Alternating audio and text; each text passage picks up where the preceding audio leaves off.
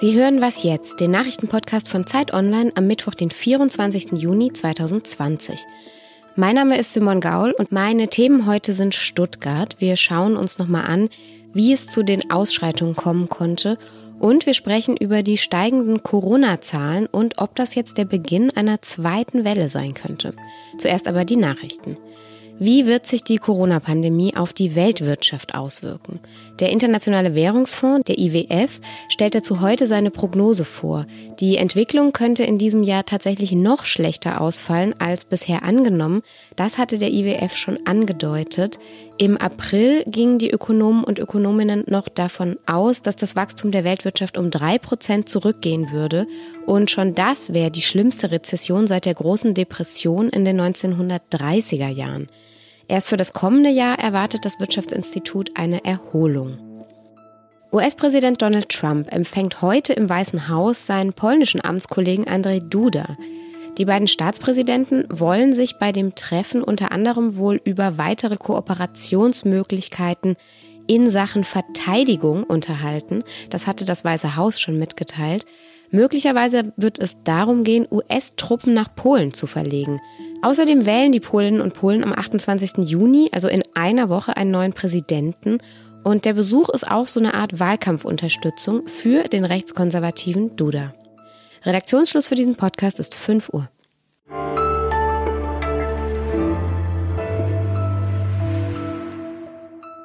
Die Bilder aus Stuttgart vom vergangenen Wochenende, die waren total verstörend. Ich bin selbst in Stuttgart geboren und aufgewachsen. Meine Familie lebt immer noch dort und ich muss sagen, ich konnte erst überhaupt nicht glauben, was in meiner alten Heimatstadt passiert ist. Hunderte junge Menschen sind in der Nacht von Samstag auf Sonntag randalierend durch die Innenstadt gezogen. Sie haben Schaufenster eingeschmissen, sie haben geplündert, Polizistinnen und Polizisten angegriffen. Seitdem fragen sich alle, wie konnte das in Stuttgart denn eigentlich passieren? Und wir haben uns bei Zeit Online auch auf die Suche gemacht nach Erklärungen und nach Hintergründen. Mein Kollege Marius Buhl ist freier Reporter im Süden und der war in der Fußgängerzone in Stuttgart unterwegs.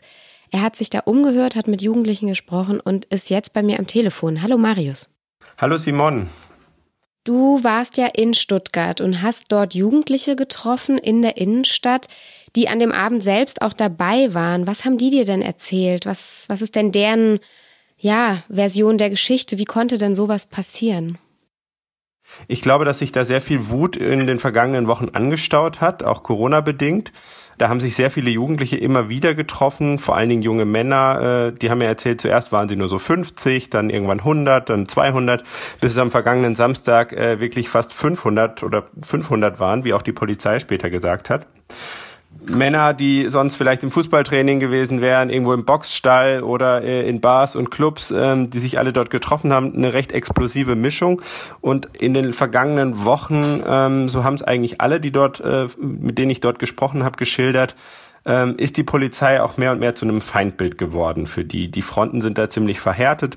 Es gab immer wieder äh, Zusammenstöße in den letzten Tagen und Wochen. Oft ging es um Einhaltung der Corona-Maßnahmen, aber die Jugendlichen erzählen eben auch von Racial Profiling, äh, da war eine junge Frau, die erzählt hat, sie kann ziemlich genau steuern, äh, ob sie von der Polizei äh, angesprochen und kontrolliert wird oder nicht.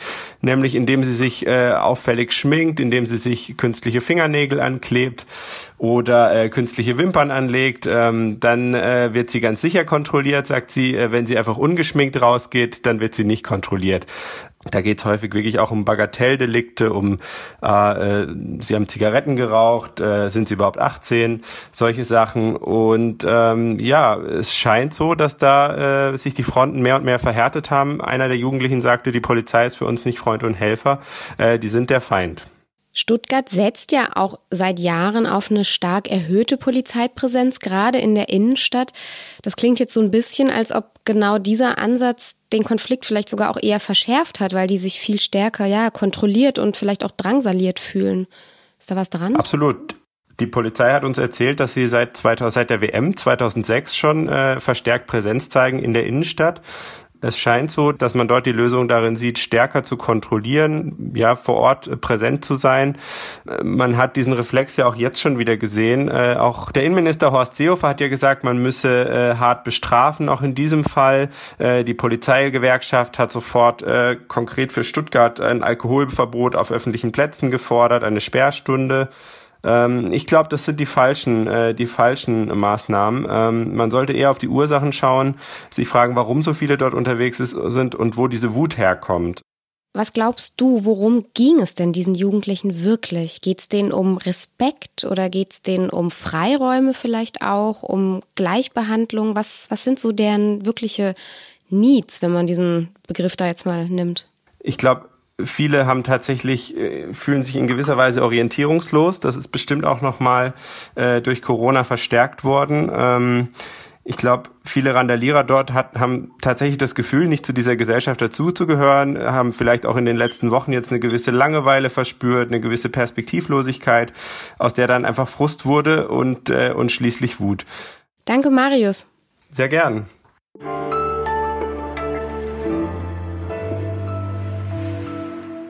Und sonst so?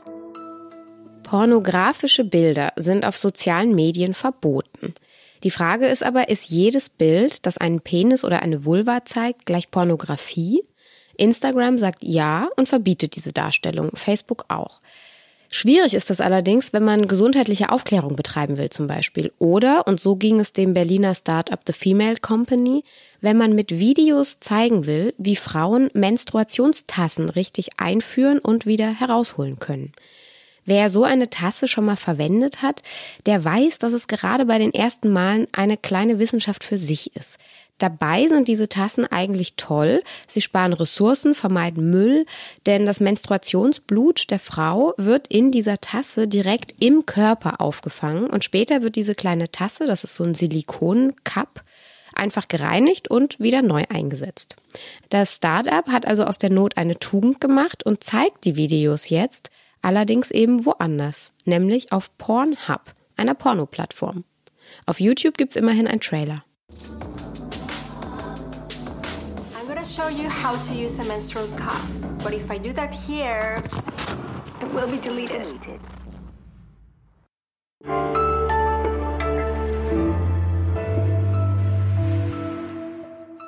Wir bleiben bei einem ja körperlichen Thema und zwar bei einem, das uns jetzt ja seit Monaten schon beschäftigt, hier in diesem Podcast, dem Coronavirus.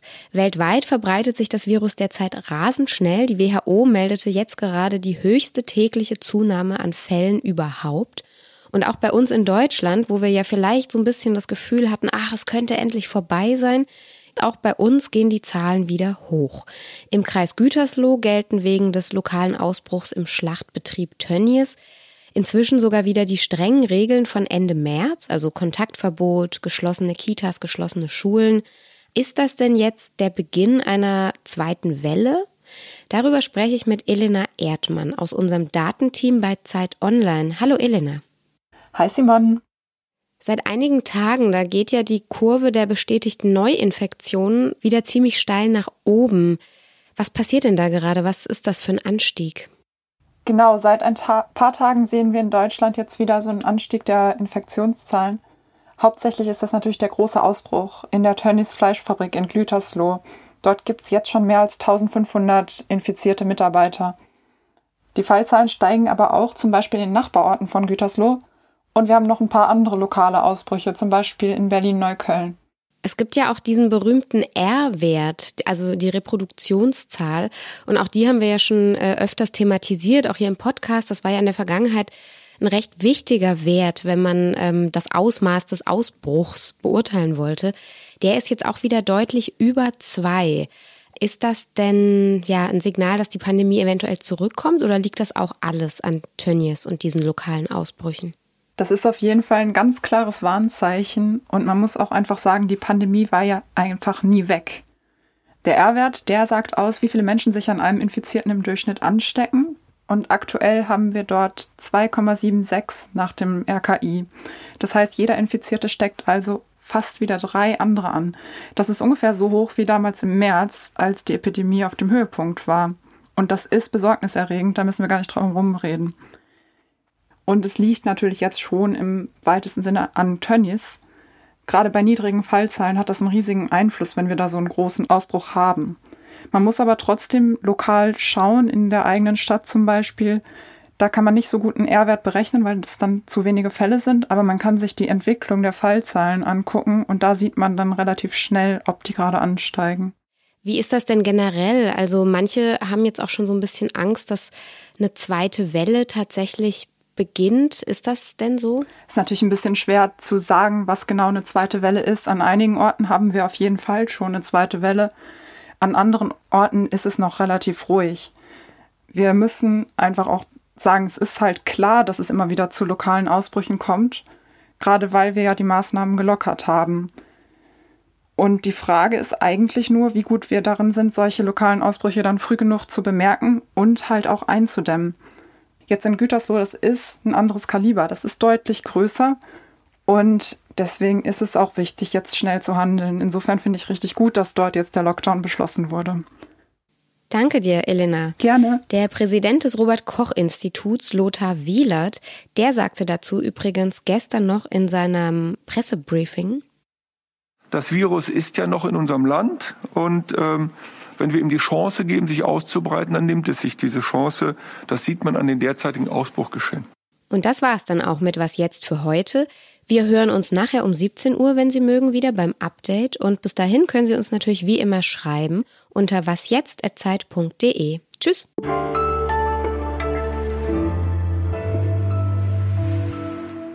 Du, du bist jetzt wieder in deinem Kleiderschrank oder wo podcastest du? Ich bin wieder in meinem Kleiderschrank, ja.